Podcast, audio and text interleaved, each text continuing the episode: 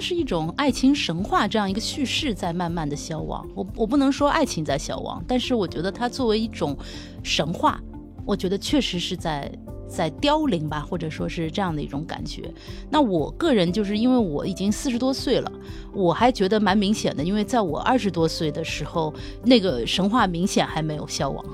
那么它可能比较炽烈的时候，可能是上世纪八十年代，在中国哈，应该是上世纪八十年代。那个时候有很多的诗人，然后邓丽君的歌、琼瑶的小说也是从那个时候开始进入这个大陆的。就是你们之所以能在一个世界里出现，能够相识，呃，多多少少是有点缘分在的。那你用玄学的角度来讲，可能你们前世有点渊源；那你用现在的角度来讲，那你们多少不管是在兴趣爱好上、过往的经历上或者事业上是有关联性的。那么你们结合成一个共同体，一个小的伴侣也好，家庭也好，它是有基础在的。这些学者讨论，所谓爱，可能是。合二为一，可能是你要放弃部分的自我，或者你的自我肯定部分的消融在你们的共同关系里面的，所以你会很痛，所以爱才会痛，所以爱才会，比如说它是有一种，有一句话叫什么？爱是在他者中走向死亡。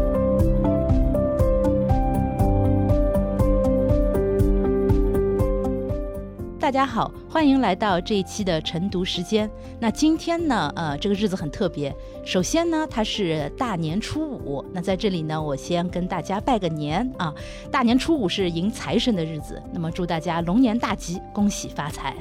那今天除了是大年初五呢，还是另外一个特别的日子，就是二月十四号。我们大家知道这是情人节，所以我们这期的内容呢和爱情有关。和我一起主持这期节目呢是好汉。哎，听众朋友们，大家好，我是好汉。那我们今天非常高兴要跟海云老师一起聊聊爱情，然后我还邀请到了我的一位好朋友，就是呃董木姿小姐，她是以前是文化记者，然后也写过很多跟爱情有关的这种文化评论呀、文化研究方面的一些东西。然后她最近也是来到上海之后，也是有很多自己的这种相亲的实践。也有一些，然后我觉得我们今天也可以，就是从理论到生活，我们都聊一聊。然后我，我们也有有男有男性有女性，然后大家年龄层次也相对不太一样。嗯，我们也可以聊一聊爱情观的一些变化。然后我觉得最主要的一个契机还是最近有一本新书啊，叫《爱的终结》，然后是一位法国的社会学学者伊洛斯写的。那这本书其实呃，我们今天放来聊，确实听起来名字上好像不是很。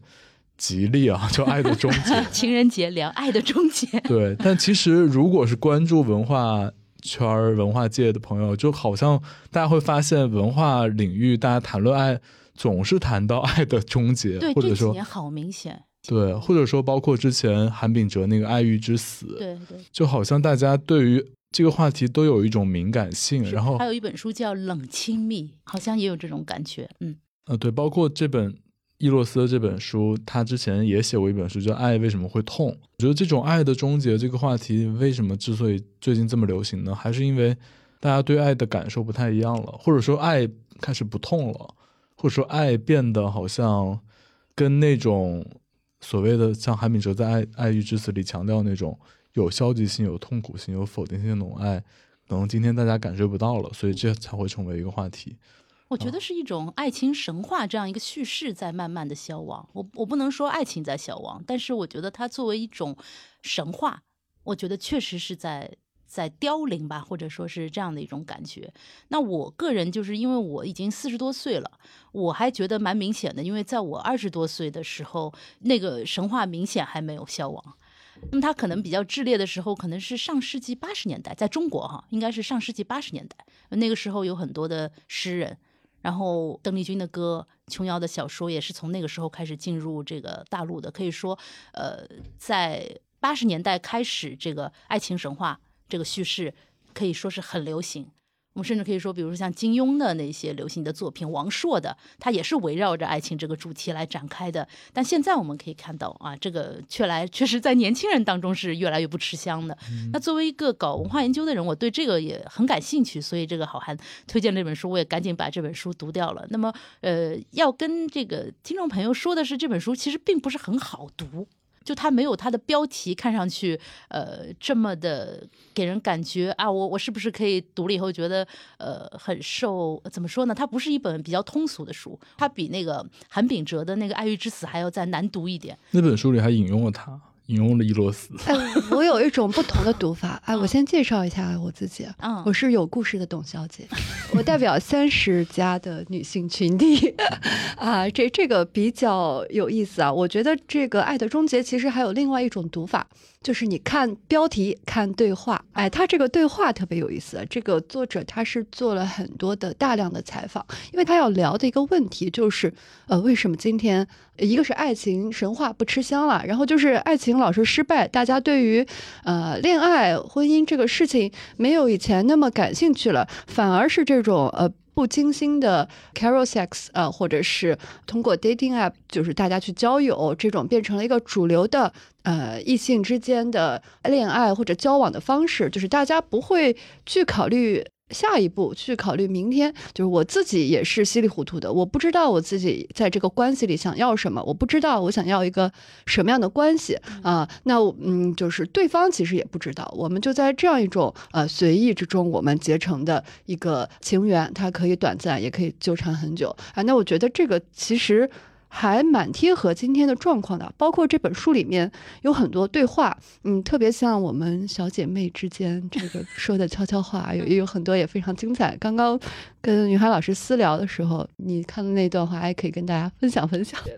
啊，对，就是比如说他说到有一段话是那个访谈中提到的，就是说他比如说跟一个男生约会，他会有很多。呃，似乎很模糊，但又非常多的要求。就比如说，那个男生如果不给他消息，那么这个男生肯定是对他没意思，呃，不要继续交往下去。但如果在短短时间内给他发了三条消息，那么这个男生可能太 needy 了，就好像也不值得交往下去。就类似这样东西，让我觉得也好有意思。就是可能还是，呃，虽然他写的应该是西方社会的一个情况，但我觉得其实在今天。呃，我们这里应该也蛮普遍的哦，我不清楚啊，其实我也不知道现在的年轻人到底是怎么。好汉知道，好汉知道吗？嗯，我觉得他他说的这个东西，就是因为最近这些书太多了嘛。其实我觉得他也是放在一个新自由主义社会的那个状态下，呃，去去去解剖爱这个事情，就是把爱作为一种社会情感。他觉得从你从一个这往新自由主义社会强调自我，你强调自己的效率的这个社会的转变过程中。爱也变得可计算、可控制，然后绩效化，相当于今天的人，大家交一个对象或者交一个男朋友、女朋友，他有一个成本控制在那里。我投入多少的精力是值得的，然后我付出多少时间是值得的。他怎么对等的回馈我，我就怎么对等的回馈他，否则就是完全不值得，否则我就是个舔狗，否则我就是感觉做了很很愚蠢的事情。但其实就觉得刚才讲到很多流行文化。那自我们自己也会看一些老的片子嘛，就比如说，就拿《繁花》王家卫这个电视剧来讲，那王家卫就是以拍爱情片出了名的，然后听说他还是巨蟹座，更是一个这种情感细腻的这么一个一位导演。那你看王家卫的以前那些电影，不管是《重庆森林》也好，还是就所有那些爱情片吧，《阿飞正传》，《阿飞正传》，其实它里面这些爱情，你说哪一个爱情是呃精打细算，或者说得到了对等的那种回馈和待遇？其实。很多都是一种遗憾，包括你看这个《繁花》里面，林子对于这种阿宝，然后这个汪小姐对于这种阿宝，这种爱有时候你某个某些时刻你都会觉得有一些一厢情愿，但这种一厢情愿，这些这种不合乎成本的核算，这种某种错付吧，它有时候就是爱情的很本质的一部分，但这一部分可能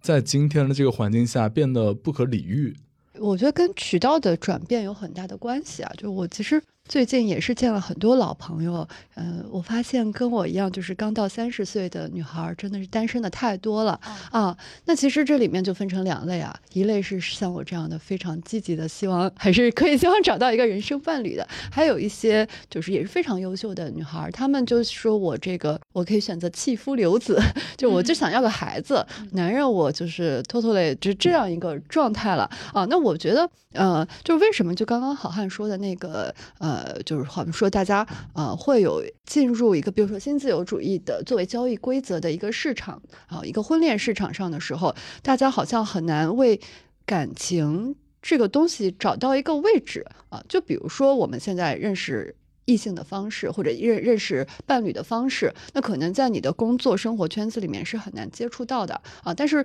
嗯，你这个时候，呃，像这种呃交友软件就变成了一个必不可少的一个渠道，因为它就是相当于可以帮你通过一些基本的信息做一些筛选。这里要问一下，就是嗯现在的年轻人的恋爱真的离不开交友软件了吗？我觉得是离不开。离不开，嗯，你你觉得呢？我以前是坚决不用的啊啊，但是现在你觉得也是很我是不然我真的不认识啊嗯异性不认识，那我就就说确实是要通过就是交友软件，因为这也是这个书里面写到的。而且我会觉得啊我深度的，然后比较稳定的关系，很多都是交友软件，都是通过交友软嗯件。，它并它没有一个原罪吧，我觉得，嗯，我没我没有说原罪，我只是好奇而已。其实有两种类型啊，一种是以 dating 为主的，一种它就是面向相亲市场的。那可能这个里面大家展现自己的方式会不一样，然后大家来使用这个平台的一个发心可能也会有一定的差异嗯，啊。那我不知道现在比如中国这边使用这个交友软件的情况和这个作者在《爱的终结》这本书里面所写到的是相似的吗？我觉得是基本有重叠的，但我想他们可能没有像我们这种中国式的呃对于婚姻的一个呃执着吧，那所以可能没有我们这种相亲软件 啊，那又是另外一个故事，啊也是非常有意思。相亲软件嗯就是就是你的报的目的，那是不是说你要填很多跟你的这个社会经济对呃情况相关的那些信息？对你展示的是一个真实学历，呃，真实工作，然后你的过往经历，你的整个家庭状况，你的社会阅历，这种社会性的 信息，或者包括你父母家庭的一个信息。那你你个人更喜欢哪一种软件？因为我有一种是交友，有一种是比较更面向相亲，还是说这两个软件其实也很难分彼此？我觉得相亲的应该还蛮特殊的，其实。比较特殊，大家的目的是一致的。嗯，那您两种都使用过？我其实没太没有太多的时间使用软件，我基本上就是 用了一下相亲软件，呃嗯，呃，那好汉呢？哦，那我就相亲软件你介绍一下。我觉得就交友软件 dating 的 app，它这个跟我们书比较相关，我们可以先聊这个。嗯嗯，比如 dating 的 app 在中国的情况下，或者你说国外的，像比如像 Tinder 这种情况下，它基本上是一个你划照片，然后配对左，滑右滑，对对，这个就是你视觉上这种吸引力，就是第一位的，这个是第一位的。然后还有一种软件，它是以，呃，我觉得某种程度上是以不精心的性这个方向 Casual sex，casual 就是比较随便的性为目标的。它这个方式就很不一样，就是它并不要求你配不配对，就配对都是对于这件事情而言都是一个太高的要求了。它直接是地图式的网格式的显示有哪些人在你身边，他的头像就显示在你的身边，你觉得能不能有一种 match？那这种 match 导向的结果，呃，还和那种划照片选择我 like 或和不 like 很不一样。从技术上的一种区别，就它地理空间确实也你也决定了这个所谓这个随意的性的发生的可能性。如果你说在在在在什么张江和静安寺可能就比较难，那你就多在静安寺就比较简单。对，那我我记得这个书里面，它就是讲，就是像这种呃交友软件或者说是约炮软件，它所造成的那样的一种影响，其实就是把呃性的一部分其实是从传统的爱情当中抽离开来，就是你们追求的其实就是一个非常短暂的一个感官上的一种满足，或者说是一种体验。在某种程度，或者我们直接说爱和性的分离，那这个我觉得就是也是这本书比较有意思的一点，就是他好像我不知道有没有明确说，但是给我的一个感觉就是说，在这个社会从一个生产型社会变成一个消费主义社会之后，其实原先在一起的三个东西——爱情、性和婚姻，其实是慢慢的有点分离。并不是说它完全彻底的分离，他们彼此之间可能也有纠葛。比如说，我们说，比如说性和婚姻，对不对？比如说什么爱情和性啊，什么这这可以任意组合哈。甚至他们最好的，就或者说大家认为比较好的一种方式，还是三合一，这可能是最完美的一种模式。但是不管怎么样，它有了一种分离的可能性啊。我觉得这点其实是很有意思的。那我在读的时候，我还我就想起了那个鲍曼他对于消费的社会的描述。我一直认为消鲍曼的那本书叫做《工作、消费主义和新穷人》这本书是一本小书，但我觉得它是对于这个消费主义的呃描述，我觉得是呃非常非常精彩的。那么他就提到的消费主义社会的一个特点，其实就是说，它就是要刺激你的欲望。如果你没有欲望，他要给你制造欲望，然后 怂恿你去满足新的欲望。我觉得就这个就解释了为什么性。爱和婚姻会分离开来，因为你一分离，然后你自己内部再分离，这种欲望就可以成倍的，甚至成百倍的产生。我觉得现在的好像就是约炮软件也好，交友软件也好，其实就是在制造满足，然后再制造你在性上面的欲望，就不断的那样。但是我觉得很有意思的一点就是说，你满足了这个这方面的欲望，那对于你的爱到底是是有益的还是有害的？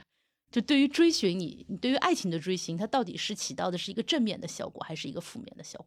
其实我觉得这本书它的切入点是他观察到这个现象的出现啊，但其实我感觉呃，就包括它里面有很多的呃案例吧，这些案例反而都是。我觉得还挺悲伤的，就是呃，这些主主人公啊，他们就是发现，呃，爱是一个不太可能的事情，索性就放弃掉了，然后选择以这样的方式来去大家相处。其实一方面是为了，呃，它这个里面是有几个矛盾的，一个是它是，嗯，因为现在呃，就是尤其是在新自由主义社会里面，其实每一个个体他都非常注重守护自己的那个主体性，那个。自我意识，呃，不要被他人或者被传统的这种婚恋关系所绑缚，或者是受到侵害。那尤其是很多呃，我们的独立女性是这个样子的啊。那这个就在一段关系里面，其实它就很微妙，因为一方面这个呃男女之间的，它还是确实是有一个。呃，这个非常微妙的权利关系在的，但是另一方面呢，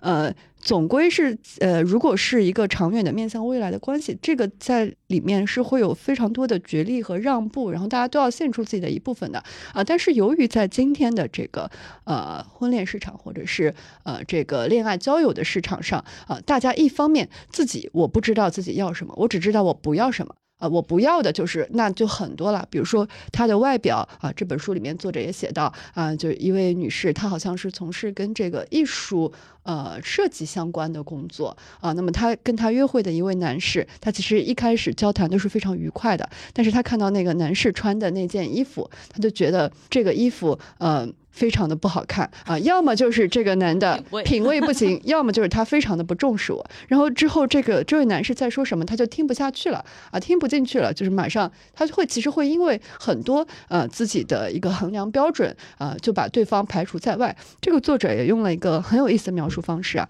他就说现在嗯。哎，我记不记得他他是引用的鲍曼还是哪位学者？反正他就说现在的这个交友的市场，其实呃，一个是它有点像呃面试，就企业的招聘面试。哎，另一方面，它还像一个现代的大公司这种扁平化的管理啊，所以它就是呃比较有意思。你一见到他的时候，其实你就是呃有像猎头一样一二三来去衡量他，然后马上你就决定这个关系要终止到什么。什么时间？其实很多时候，大家彼此从一见面就在测算我们分开的时候是什么时候了。那有的时候双方会有一个很强的默契，那有的时候其实就是呃这边觉得我们很好，那边已经因为某一个完全是不可名状的很小的他自己的癖好的原因，然后就就分开了。所以很多关系都是这样无疾而终。然后大家呃。也也，这个里面也有很多人，他们是经历过一次失败的婚姻之后，决定选择以这种呃比较不精心的呃性或者叫 carol sex，或以这样的方式来去维系他们的呃情感生活的。就是他这个情感生活里面可以没有太多的情感，就只是一个双方的随时可以在一起，随时可以抽身的这么一种关系。所以我觉得他是对于今天。呃，爱已经非常困难，非常的不可能。我既要守护一个非常整全的自我，要一段非常美好契合的关系，这种难度非常大的时候，呃，我应该选择用什么那样的方式自处？然后同时要守护，就一方面他的欲望吧，就是生理上的也好，就是情绪上的也好，他需要一个伴侣来去，呃，嗯，这个怎么样跟他一起度过？所以就最终变成了这样一种形式。加上由于我们现在用的都是这种社交软件嘛，所以它就变得更加的随意了，像一个超级市场一样。这个就是刚刚您讲到的这个，我算是技术现状给我们的一个选择吧。嗯，那我我其实就很感兴趣的就是您熟悉的就是那种相亲软件，因为相亲软件它的特点好像又跟我们刚刚说的那个又完全不太一样，它又是带有一种非常强烈的目的性的。先如何保证你上面的信息就是真实的呢？认证。哦，你要拍你的照片，你还要上传你的那个学历认证的编码，跟上户口是对 那你申请为什么就落户一样。也不怕，就说自己这个信息就就上传呢？就是在这个 反正只有平台看到嘛。啊。啊、就你对这个平台还是信任的，对对，其实都是大家耳口相传啊。比如说我注册了这个，是因为我之前已经有学长在这上面找到了他的结婚对象，已经结婚了，我才去选择。对。对我，我其实我我觉得我我本来是一个纯爱战士，但是就是迫于现实的无奈，我也必须要选择这样的方式来去结识异性。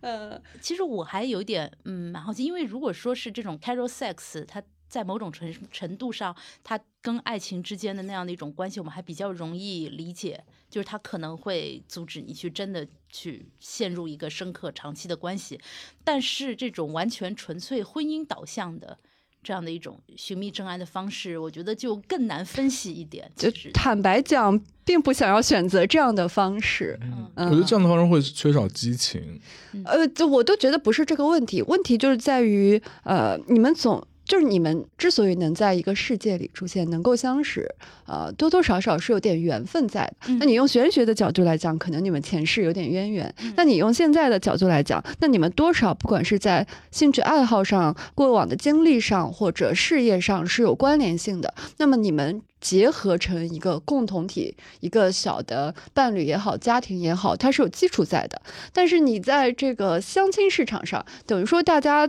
都是把自己作为这个呃相亲市场上的一个商品的属性，哎，你全部都列出来一二三，它就是一个呃 JD 的状态。那我觉得这个其实呃对对，再加上呃这个的概率，我觉得也没有那么高，因为本身大家都是带着一个条条框框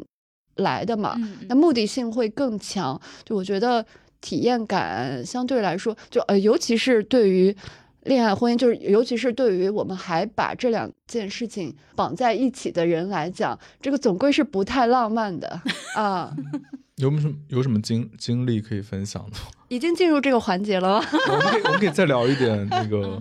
再聊一点其他的也行。没有，没事可可以可以可以可以直接聊，直接聊啊直接聊可以直接聊。对，我觉得这个事儿就是不靠谱。其实我并不是，我没有很多的相亲的经历，我实在是就是，我是一个山东女孩儿，我的父母和我的父母的呃这个兄弟姐妹们就是非常的为我着急，嗯觉得我的后半生已经老无所依了啊。当然我其实觉得还好啦啊，但但是我还觉得确实是呃，因为对于找到一个很好的伴侣一起嗯。就是共同建设一个东西，我觉得是一个非常棒的事情啊，所以我本身就是把它列为一个重要的人生议程的。嗯啊，但是呃，你说在这个软件上认识的人，嗯，首先确实是大家的经历也好，就你可能呃，因为我原来是记者，我就。觉得尤尤其我现在又又做一点跟人力资源相关的事情，哎，我真的觉得每一次线下见男嘉宾，我都是在面试他或者采访，或者采访他，我可以理完全可以并不是每一个人都非常擅长表达，嗯。呃，或者说你会觉得他的节奏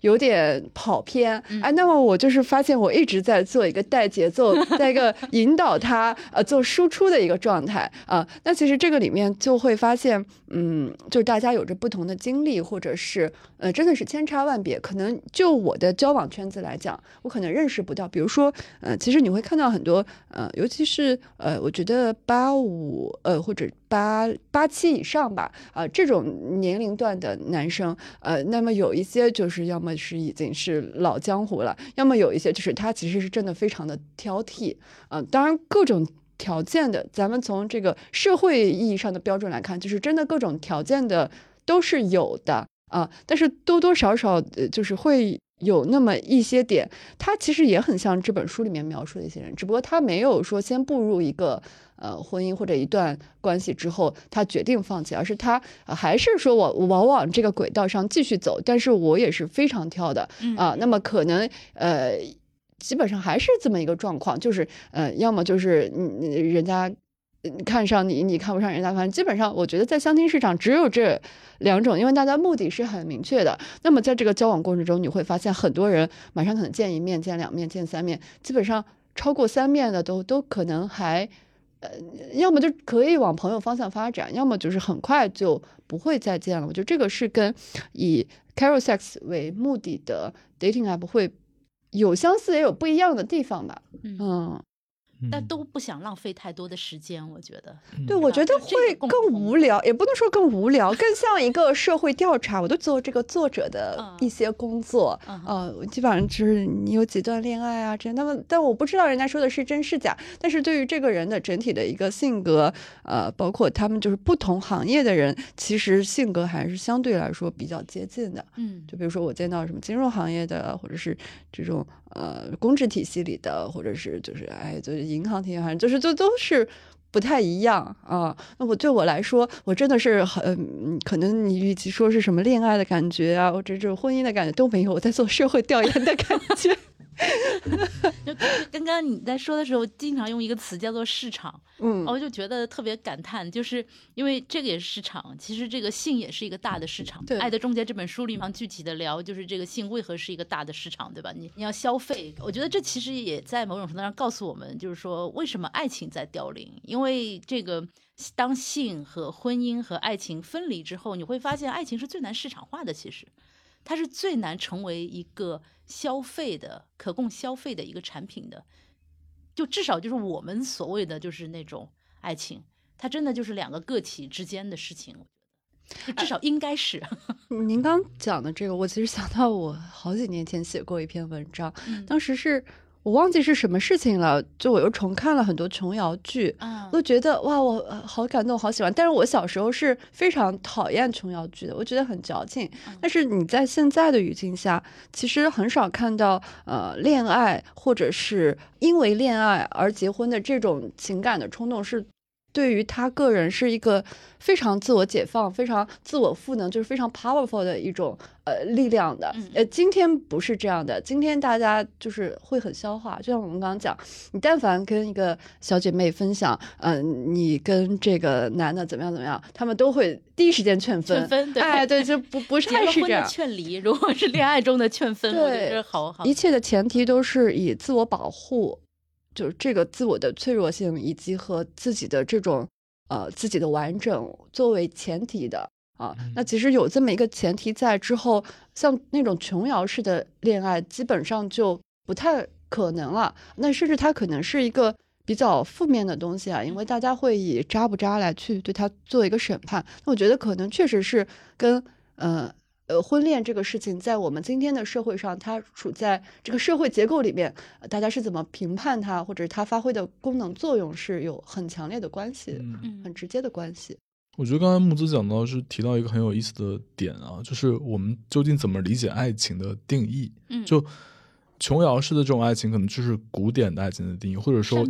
这些学者就浪漫主义的那种，这些学者讨论所谓爱，可能是。合二为一，可能是你要放弃部分的自我，或者你的自我肯定部分的消融在你们的共同关系里面的，所以你会很痛，所以爱才会痛，所以爱才会，比如说它是有一种怎么讲，就有一句话叫什么，爱是在他者中走向死亡，这么听起来很吓人，但实际上是讲的你，你其实有一种奉献嘛，嗯，对，然后也有很多包括一些失恋情歌呀，或者怎么样，它其实讲包括是。两千年代的这种金曲，其实讲的时候都是一一种某种程度上极端的是这种错付，但今天这些事情都不被视为你的爱情失败的一种衡量的标准，就是你你看人不准，或者你做你是恋爱脑，对，你是恋爱脑，对，就这种爱情，就在这个语境下，其实是某种程度上有点像消亡一样。然后我也想分享一个例子啊，就是说我有的朋友会觉得。他对爱情的定义跟那种长久稳定性或者说婚姻，他可能是隔离的，但他不并不是一个不接受风险、不不接受心痛的人，他是觉得说他能反复的陷入爱情，反复的去心痛，但这必然一定意味着他个人生活的这种动荡，就他他不可能在一段稳定的感情生活中，反复的陷入爱情，对，那这样的朋友对爱情的理解，我觉得。似乎还更贴近爱情的某种。我好像曾经是这样的朋友。对，这个就很法国，我听着就很法国。对对对对。我对了，再可以顺便跟大家推荐一本书，我很喜欢的一本书，叫《法国人如何发明爱情》。呃，这本书也很好看。就其实，我觉得我们这边现在说起爱情来，似乎我觉得太保守、太传统了。就好像最好的就是一生一世一对人，对吧？我觉得这个太怎么讲呢？太保守了。我可以去看一下这本书，因为爱情其实是千姿百态的，而且可能最极致的爱情，它就是有一种毁灭性在里面。嗯，呃，但是很过瘾啊，其实，并不是说真的毁灭了。就比如说乔治桑，就是他认为我自己只要我活着。我就要去爱，是这样的一个人。那我讲斯汤达的那个墓碑上不也写着吗？就是说他活过，他写过，他爱过。就法国人是一个把这个爱情看得跟生命一样重要的一个民族，并不是说这个我们都要向法国人学习，但是我觉得可以去了解一下。嗯，对，所以我就觉得就是爱他。这种敢于承受风险跟心痛，跟你不觉得这其实是一种生命力吗？对，就是生命力嘛，所以它是跟生活的本质有关。我觉得我是推荐一部法剧吧，就我最近看的一部一部法剧，是去年的一部新剧，叫《千面牛郎》。当然这个名字听着很耸动，很好，很好，很好看。牛郎，对牛郎，对，其实就是一个讲的一个法国的一个一个中年男性，然后他就是以这个性工作。为他的工作，因为他中年失业，而且他这个工作是从他牛郎对不对？就是牛郎，对，从他父亲这个地方继承过来的。他父亲也干了一辈子牛郎，所以就非常的法国，非常伦理。但是呢，这些他所服务的这些老女人，其实就跟他父辈的这这这一批这些人，一个个女人，他们不断的在爱，就他们到了那个生命在凋零的那个过程中，他们仍然在爱，然后那个爱跟他们年轻的时候的爱的热烈。程度并没有减少，但当然，他们的故事是千姿百态的。那最后这个故事的走向也特别的法式，甚至就是走向一种毁灭。然后这种毁灭就是因为爱造来的，造成的这种混乱跟这种这种生命力吧，就造成了生活的毁灭啊！我就不在这里剧透了。嗯嗯，对对对。然后我觉得这部剧是就法剧，我觉得经常把爱作为一个核心命题，而它这个命题不是那种很陈腐琼瑶式的那种爱情，它是千姿百态的这种。爱情，而且爱就是它带来生命力，但那个生命力同样是混乱，就就就这是一种一种一种我我自己看剧的一种偏好。但有的时候我要困惑一下，就是说，因为现在我们都知道年轻人说什么要佛系啊，要躺平啊，考公啊，上岸啊，然后就最好我感觉有时候说也最好不要这种天翻地覆式的爱情，就找一个人差不多就就结婚，甚至有一个说法叫先婚后爱哈，就是那我就在想，那他们的生命力如何发泄呢？就现在的年轻人的生命力到底发泄到哪里呢？游戏吗？我还挺挺困惑的。嗯，这个我解释不了，因为我觉得我特别有生命力。嗯，我可以解释一下生命力的这个。对对对，呃，我。我就说《繁花》吧，我用《繁花》做例子，其实还是刚刚讲的。我真的觉得，就是一个社会的这个爱情风向标，确实是跟这个社会发展的步调完全一致啊。你就像这个琼瑶，呃，那会儿可能女性就是呃被束缚在家里，或者连事业都还呃不是特别有的一个状态，所以这个爱情对于她来讲，那就是跟那个。呃，浪浪漫主义时期爱情的那个功能差不多，把自己的人生都改变。哎，他要释放，对对，他因为这个事儿是他最容易呃释放个人这个自主性，然后创造这个自己的价值感的一个事情啊。那就我就说九十年代啊，为什么呃《繁花》里面的汪小姐啊特别的讨人喜欢啊？其实我我觉得那个呃玲子其实后面对也很好，她我觉得后面。我也很喜欢林子，呃，那反而是呃初恋雪芝，因为觉得她的这个生命力上稍微差一点哈，啊，对，因为她其实就比较像。我们在后面一点时期，大家会把，嗯，这个婚姻，嗯，这个市场算的比较清楚的。那其实它的结局也不是特别的好啊，啊，因为你会发现，呃，就是像呃林子也好，或者是呃汪小姐也好，呃，其实包括李李，他们都是爱情跟他的这个事业，呃，是有一个很强的一致性的，就是他在这个里面，呃，就是比如说在宝总身上，他们都看到了就是。嗯，那个劲儿，然后跟自己的呃个人才干发挥的那个劲儿是结合在一起，然后又因为事业绑定在一起的，所以他们在这个投入的过程中，一开始，那我觉得宝总这个我不会讲他渣，因为宝总这样的人，他注定属于所有人，就是他很难。我觉得宝总是特别典型的王家卫的男主角啊。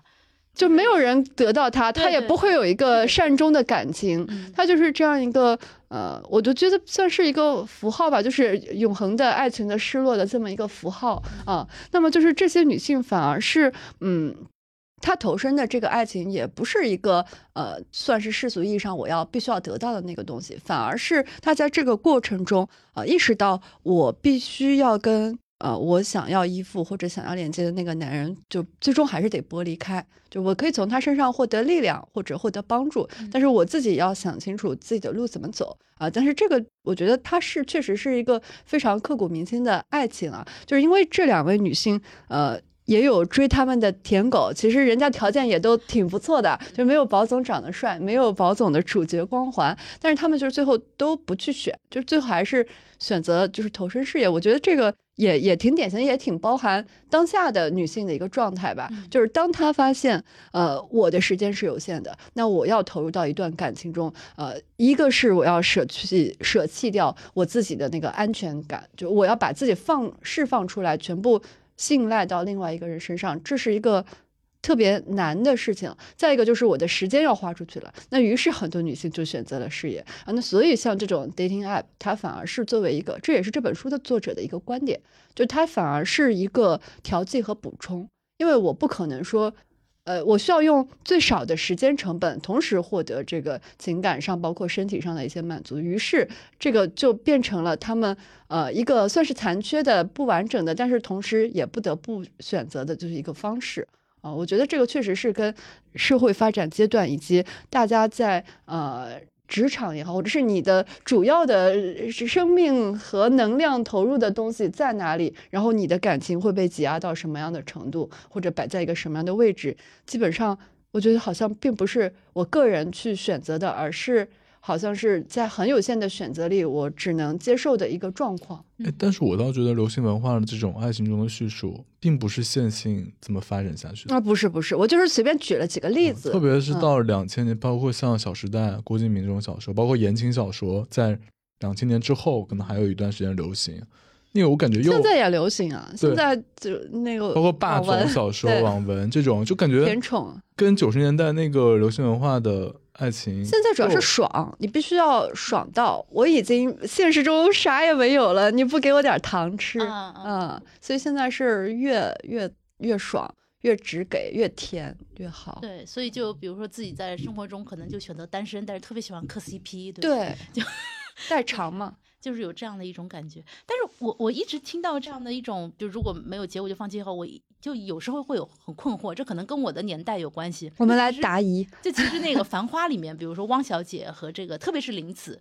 林子她的她的爱情模式非常明显，这个王家卫都有了名士，就是《东京爱情故事》，就是那个主题曲，就是里面的《赤名丽香》，那是我这一代人非常熟悉的爱情方式，就是爱的时候轰轰烈烈，然后走的时候也很干脆。但是呢，结束之后呢，他也并不介意别人知道他心里还有那个人，而且他会觉得我好不容易喜欢上一个人，我怎么能轻易忘呢？就 也不是那种现在流行的这种绝情绝爱，就是也不是那种方式。那这是我比较呃比较熟悉的那样的一种爱情模式，因为我一直觉得就是现在的爱情是不是有点太追求结果了呀？觉得说老师是在想成本，但如果你们是真的是真心相爱的，那你们相爱的时间并不是什么成本啊，这个本身就是财富啊，不是吗？我特别明白您是您想表达的是什么意思，就是我觉得两点，一点是要做到林子或者赤名丽香那样，其实他对于这个人，这个女性也好，这个男性也好，他自我能量的要求是特别高，要特别强的，你必须要特别强大，然后还要充满爱，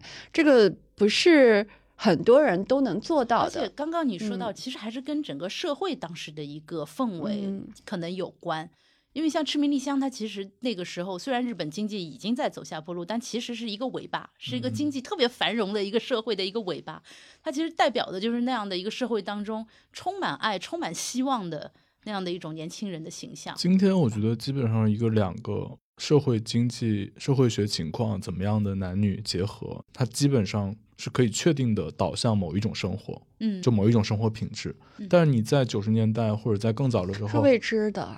是未知的。有对，就是以前可以有创造从阿宝到宝总，现在嗯，不太会有人相信这个事情。嗯，但和五六十年代也不一样。那那时候更的时候就觉得，反正大家都是一穷二白，对，然后大家一起去建设一个家庭，所以结果变得非常的重要，就是会前置结果的影响因素吧。嗯，那可能还是跟现在一个阶层固化什么都有一定的关系，可能。对，我觉得肯定跟经济有关。因为有时候我还甚至可以看到，我我都不太能够想象的，比如说什么一对情侣，然后有一个考公上岸了，另外一个没有没有考上，然后就就分手了。我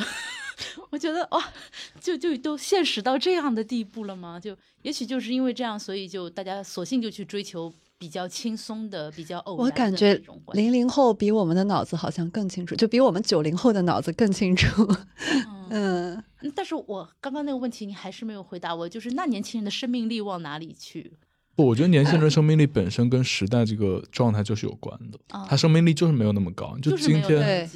对，就是你就看不到那么多锐锐意十足的人和年轻人。哎，我我觉得还是这个作者啊，这本书的作者写的那个叫《爱为什么会痛》，它里面呃其实也是讲到欲望的事情啊。我们就说这个呃新自由主义的市场的时候，大家会讲欲望为被无限的制造，其实还有另外一面，就是要么就是欲望过剩，要么就是欲望丧失。啊，对，它其实是一体两面的。呃，那个作者他在那本书里面就讲到了，就是现在大家是有一个承诺恐惧症的，就没有办法做承诺的。一部分是因因为享乐主义，另外一部分是因为他就是丧失丧失意志，意志丧失，就是他没有这个信心。啊，所以我觉得这个可能包括韩炳哲他们就会对今天大家的精神状态做出一个批评嘛。啊，其实 就是说，呃，我们对于风险也好，我们对于我们自己所能做的事情、所能发挥的能量也好，整体的评估没有以前那些个时代那么高涨了。整体来讲，大家这个收缩尤其体现在情感的这个领域，再加上。这个便利性，技术的便利性，你可以面对一个无限的左滑右滑的世界，啊，那这个好像又有一种无限的选择和可能性在的时候，嗯，你这个认真和投入的意愿就会整体上会出现下降。但是这个无限的选择不就是呃消费社会的一个陷阱吗？因为人其实很无聊呀，多选择。对你，你选了这个，选了那个，你根本就记不住，或者很体验很差。尤其是像爱情这个东西，它恰恰需要的是非常深刻的创造独一性这样的一种关系。对它恰恰就和这个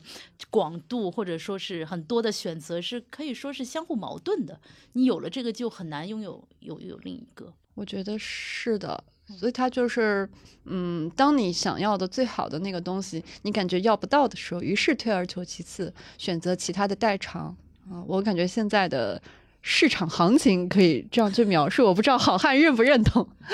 对，我觉得还有一个话题是。就是刚才提到这个性别视角的女性主义的这个视角的，对这个我也很。就我觉得，就是我们刚刚讲了这个，比如从社会结构的变化，当然这个书里分析的也很多，嗯，我们也能看到很多内容去分析这件事情，这种新自由主义转向啊，然后个体化，人变得越来越自恋这种。我觉得还有一个角度是，我们也变得越来越敏感，嗯，那种敏感也体现在我们基于自己身份认同上的，不管是女性主义的也好，还是。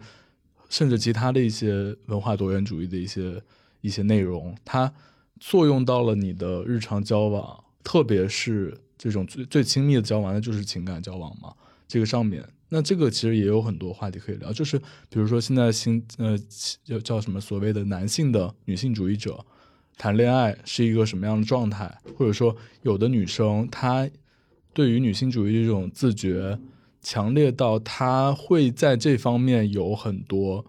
要求。其实我的意思不过也就是说，女性你可以试图跳出那些传统的刻板印象也好，或者怎么样也好，但也没有必要以男性的标准来要求自己。我我是这个意思。啊。但是涉及到感情的话，我或者说是涉及到生活的话，我特别喜欢引用的就是歌德的那句名言：要理论都是灰色的，只有生命的经数常青。就比如说，就是说到说到爱情这个，对于我来说是很简单的。当然，我那个时代可能也比较好，我就看我自己的感觉，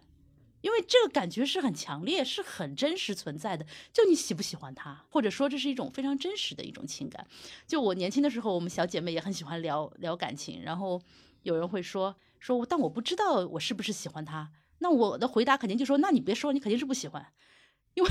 因为你如果喜欢了，你不会有这个问题的。你怎么可能不知道呢？你都会被牵着走，就整个人都会就是就觉得，哎呀，我要我要 hold 住我自己的理性，就是你要不停的跟自己打仗，在某种程度上，你怎么会不知道你到底喜不喜欢他？你有这种困惑，说明你不够喜欢。但我是有时候在想，会不会就是现在的呃年轻人越来越丧失这种，或者说缺少缺乏这样一种神魂颠倒的这样的一种体验的机会？我觉得可能换个讲法，就是现在不确定性已经成了主旋律了。嗯，你既不确定他对你的感觉，你也不知道你对他的感觉，或者你一旦确定了你对他的感觉，那么他的对你的感觉马上就不确定了，就是变成了一个薛定谔的一个状态。对，其实刚刚好汉说的，大家都变得很敏感，对，敏感。对，我觉得这种敏感，就是我有一个观察，就是。特别是知识分子的女性，我觉得好像都很有一种内心隐隐有一种执念，想找一个和自己一起谈论很多知识文化话题的男性的伴侣作为对象。但往往男性知识分子没有这样的执念，男性知识分子更想找一个听自己侃侃而谈，但可能不需要跟自己有同等高度或者有所交平等交流的这么一个伴侣。然后我觉得这一点其实木子，我觉得也可以分享一下，因为。木子之前说，她作为一个，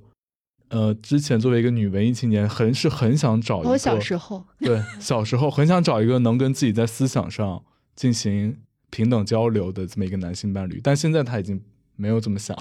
呃，你刚刚讲，我们可能以前对于理想伴侣的需求是，呃，我们既要精神上契合，也要就是各个方面都要契合。那现在可能我跟朋友精神上契合就可以了，但是可能那有的时候我都很担心，会不会很快 AI 就可以发展出一个可以和你精神上非常契合的对话聊天的一个机器人？我就在想，电影里面发展出来吧，就是他 那个赫每句话都是正好打到你的点上，嗯，那这样也蛮可怕的，想想。没事儿，还早，我们现实问题还没解决，这个 来了，说不定还能带来 新的故事。嗯，但是肯定有新的商机。哎，我刚刚说这个爱很难被商业化，说不定我觉得 AI 可以突破这个瓶颈，它可能会真的，因为有的时候你会发现，你跟一个人有一种爱情的感觉是在聊天当中诞生的，就怎么那么聊得来，怎么那么谈得来，对吧？但是你说可能就是这种对话机器人，它可以做到就是是真正的跟你谈得来，想想蛮吓人的。怎么样讲呢？我觉得就是伴侣这个东西，它很综合。呃，就像刚刚吴老师讲的嘛，就是一个是你眼缘儿啊，然后这种强烈的感觉和确定性，但是这个人所带给你的东西和他的个人的特长，或者是他擅长的专业，或者他这个什么阅读啊、思想也好，他不一定就是匹配在同一个人身上。我觉得确实是要分做这个分离的，就你不可能。就是既要又要，这个总归很难带来一个顺利的情感之路。嗯，而且我觉得爱情这个发生跟每个人的性格跟状态不一样。我觉得对于我而言，就我的爱情的发生是比较后置的。我觉得是我对这个人的感觉慢慢发展到一定程度，就就你只有日久生情，就很难有一见钟情。然后我有朋友说，他觉得爱情爱就是陪伴。我我就觉得这句话还，我还挺认可的，某种程度上。但那不是亲情吗？或者说他觉得爱就是陪伴。我觉得，其实你有时候你想一想自己失恋的时候那种心痛，其实是它是跟一种长时间陪伴的断断裂有关。我觉得倒倒不是一种感觉的瞬间的没有，我觉得是这样，是一种戒断戒断感，那种戒断感。它就是戒断了一种陪伴嘛，所以约等约等于爱就是陪伴。哎，我感觉我好像没有什么资格发言啊，因为我的感情之路也是颇为不顺的。但我现在的标准就是，我觉得如果这个人我是有愿意和可以想象和他的未来，或者是我们会在一起的时候会有一种未来感的时候，我觉得这个肯定是比较靠谱的。就一个是相比。一见钟情，或者是呃这种激情式的，或者是情感波荡起伏很大的，呃，就或者是是什么日久生情。我觉得这个，因为这个，嗯嗯，包含未来，基本上已经包含了很多你对他的品质的判断，对于你们的合拍程度的判断，就是它包含了非常大量的信息。就我觉得这个可能会靠谱一点，只是最近的一些想法还没有来得及实践。我会觉得爱的那种感觉是在你跟一个人想永远在一起的那种感觉到来的瞬间，就是你你想跟这个人永远在一起，然后你在心里打鼓说，我能不能跟这个人永远在一起？在那个瞬间的时候，那个爱是到来了，但那绝对是一个瞬间。你你这个又印证了这个书里作者引用的一个对话，他就说，呃，如果一个男人跟你讲，呃，我在此刻是爱你的啊，那么其实就说明这个人是不爱你的 啊。可能就高潮点是那个瞬那个那个瞬间那个感觉了。嗯，对你其实这两个是不太一样的，就是他那个意思就是他已经标明了这个感觉是一个短暂的，是一个当下的情绪吧，或者情感情绪，但是呃，你你说的那个其实还是经过一定的嗯累计之后，我呃逐渐叠加出的这么一种感情，我觉得可能跟我刚刚讲的，就是有未来的那个感觉是比较对对对对一致的。对但但是你们两个人对于这个爱情的描述，在我眼里都好保守啊，我不知道，真的就很很有意思，因为我们我的感觉可能是就倾向于像像烟花一样，我我试我试过这样的，但是都非常的惨痛，我我不想。我所以我觉得还是一个时代的变化，因为现在的一个时代是一个高风险、高不确定性的一个时代，所以要拼命去抓住一些稳定性，就稳定性变得非常非常的稀缺。而是这样的比较禁锢的时代，浪漫就很稀缺，爱情抓的是浪漫。爱情是两个人的戏，如果你只有你一个人在演您刚刚说的那个戏码，另外一个人觉得你是傻逼的话，那好像是没有办法演的。所以我觉得是一个时代的框架。对，但我觉得这点反而可以看出，我回过来说，这点反而可以看出，其实爱情确实是一个很美好的东西。嗯，因为不管你是在一个比较禁锢的时代，还是在一个高风险的时代，他的身上都寄托着一些你所渴求的东西。虽然看上去完全不一样，有的时候它代表着浪漫、冒险、激情、痛苦，对吧？那现在它可能代表着是一种相对的一种稳定、和煦、温暖。就是它会变化，但这个东西还是一个非常美好的东西，所以人们会把自己希望的东西寄托在它身上。我觉得像《爱的终结》，我记得是写到最后那个作者写的东西，我还是蛮同意的。虽然他描述了半天爱的终结，但他最后他说，我还是觉得这是人与人之间非常有意义的、很重要的一种关系。就这这个我还是非常认同的，所以我觉得就是像大家性格也不一样，然后呢，呃，社会的环境也不一样，对于爱情的想法。呃，都不一样，但我是是希望不管怎么样，还是去探索或者说去体验一下，就不要说我这个东西真的没有意义，我不要它了。我觉得这样是蛮可惜的，因为我们就活一次嘛。如果放弃了这么重要的一个东西的话，我觉得可能会有一点可惜。嗯，可以去嗯探索，而且说实话，也不一定急着这个一定要在。年轻的时候说，如果啊不用我就算了。我觉得没有啊，你看向法国人学习一下，法国人他这个可以，法国人都没有渣的概念的哦，没有，对没有，怎么可能嗯有？法国人就看美国人都觉得太保守，他们觉得嗯美国人对爱的理解实在是太肤浅了，觉得很有意思。是那最后我们要要推荐一些什么关于对我感觉看法国的爱情片，基本上那个爱情都是发生在 轨道之外的爱情。是是的，对，轨道之外才叫爱情。这是跟法国的爱情传统有关。是我们在十二世纪的时候就开始流行叫骑士之爱。嗯骑士之爱就是他他们当时那个骑士之爱有一个最有名的贵夫人叫香槟夫人，她就是那个时候就是大 V 啊，就可以 想象为现在的那种爱情大 V。她有一句名言，就是说夫妻之间不存在爱情。就爱情一定存在在那个婚姻之外，所以这个法国的整个的一个体系就是建立在这样一句话上面的。我我我觉得就是有的时候大家那种道德的批判意识可以稍微轻一点，接受这个世界和观念的那种多元化、多元性，至少去了解一下别人是怎么想的，就不要只听两句就说哇这个太渣了或者怎么样就就拒之门外。就那就没有文学艺术作品了。对啊对啊对啊。要不要我们最后推荐一下我们各自要想推荐书或者是电影，可以啊，可以、也啊。也算是给大家一个情人节情人节的一个小的礼物。嗯嗯。那好汉，你先说哦，你已经推荐了是吗？对，我就推荐我刚才推荐那部法剧吧，它确实是讲爱情的，然后它讲爱情跟生命力，我觉得，而还有衰老的话题。它虽然它的剧情还挺雷人的，对，但是我觉得还蛮推荐大家去看的，叫《千面牛郎》，嗯，二零二三年的一部法剧，然后可以去找来看一看。哎呀，我其实小姐，我过了一圈啊，我算了吧，我就推荐一个下饭的吧。可能很多人都已经看过了，《装腔启示录》。嗯，讲的是，其实这个故事虽然发生在北京的国贸，是一位呃年轻的女律师和一位金融才子之间的恋爱故事。呃，这个其实蛮像上海的这种特别爱装腔作势的 精致男女之间的故事的。呃，我觉得这个它其实并没有任何。